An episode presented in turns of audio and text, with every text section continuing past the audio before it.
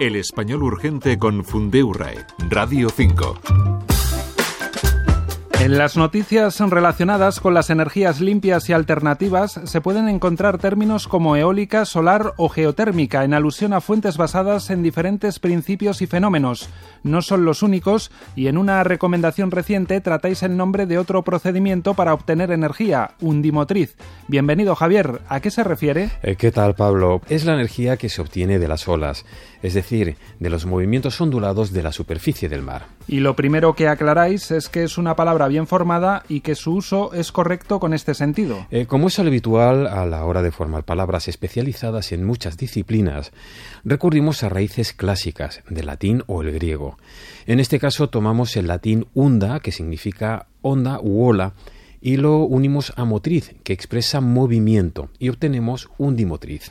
Pero como se refiere a las olas, ¿no se podría decir más llanamente ola motriz? Eh, bien, imposible no es, pero en este tipo de formaciones, como ya digo, se suelen preferir las raíces clásicas. Ola motriz se ve a veces, pero es mucho más frecuente undimotriz. También aclaráis que no es lo mismo que mareomotriz, que es la fuente basada en el movimiento de las mareas. Eh, y lo aclaramos porque hemos visto que a veces se confunden.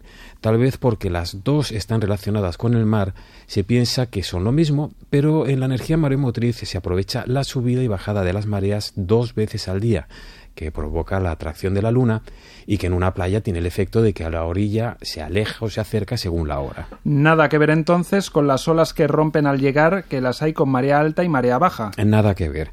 Las olas las provoca el viento y son oscilaciones a pequeña escala. Cuando llegan a tierra rompen y eso es lo que se nos viene a la cabeza cuando pensamos en ellas. Pero la energía se aprovecha antes. Podemos visualizarlo mejor con una boya o un flotador que se mueve en la superficie del mar.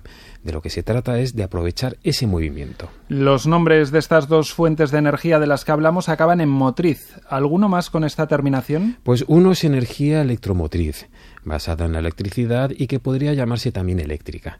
Tiene algo de uso hidromotriz para aludir en general a la que se obtiene del agua. Con esta última, por cierto, podemos corroborar la preferencia en la formación de palabras con raíces clásicas, porque no se dice agua motriz.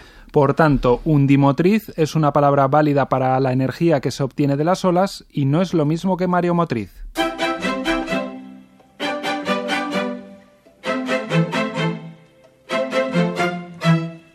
En Twitter os preguntan por una expresión que es el temporal se cobra muertos para señalar que ha habido víctimas mortales por culpa de ese desastre. ¿Es así o debería ser se cobra vidas? Bueno, el quiero asentado es cobrarse vidas y no tenemos más que ir al diccionario académico para comprobarlo porque la acepción 14 de cobrar es llevarse víctimas. Y da un ejemplo. El terremoto se cobró numerosas vidas humanas. Es probable que se estuviera pensando en otra expresión, que es dejar muertos, en la que dejar se emplea con un sentido próximo a dejar un saldo. ¿Y qué nos puedes contar de este uso de cobrar? Porque con este verbo lo primero en lo que pienso es en dinero. Eh, sí, desde luego este es el uso más habitual, pero también tiene el sentido más general de adquirir.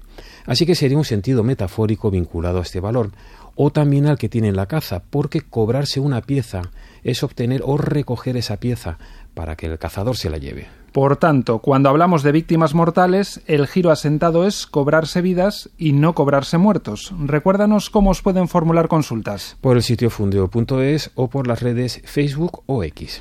Terminamos el español urgente, el espacio de Radio 5 preparado por la Fundeurrae y la agencia EFE en el que comentamos una selección de las últimas consultas y recomendaciones publicadas por la Fundación. Javier Bezos y Pablo Gómez nos despedimos hasta la próxima.